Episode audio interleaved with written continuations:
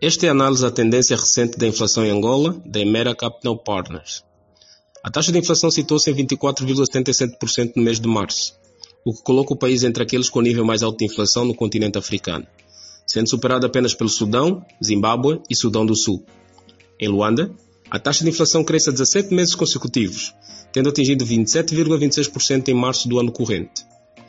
Fica patente a prevalência de um significativo desequilíbrio entre a oferta e a procura de bens e serviços, traduzindo-se em níveis altos de inflação. Alguns dos principais fatores que contribuíram para o atual nível de inflação em Angola são o atual nível de produção e de distribuição dos produtos nacionais, muito condicionado pelos déficits de infraestruturas, tecnologia e know-how,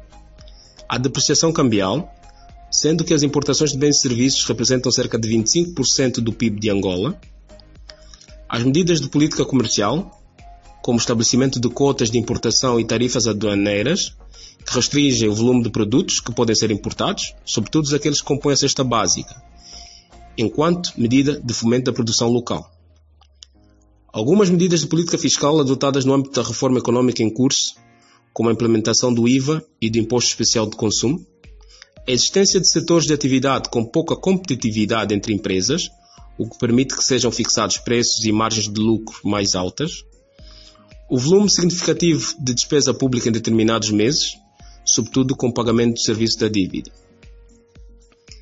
A inflação corrói o poder de compra dos agentes econômicos, penaliza a poupança, encarece os empréstimos e inviabiliza projetos de investimento. Por isso, os governos reconhecem e adotam medidas para contrariar as altas taxas de inflação. Em Angola, o BNA tem adotado um conjunto de medidas restritivas de política monetária com o objetivo de reduzir liquidez no mercado e contrariar a evolução dos preços na economia,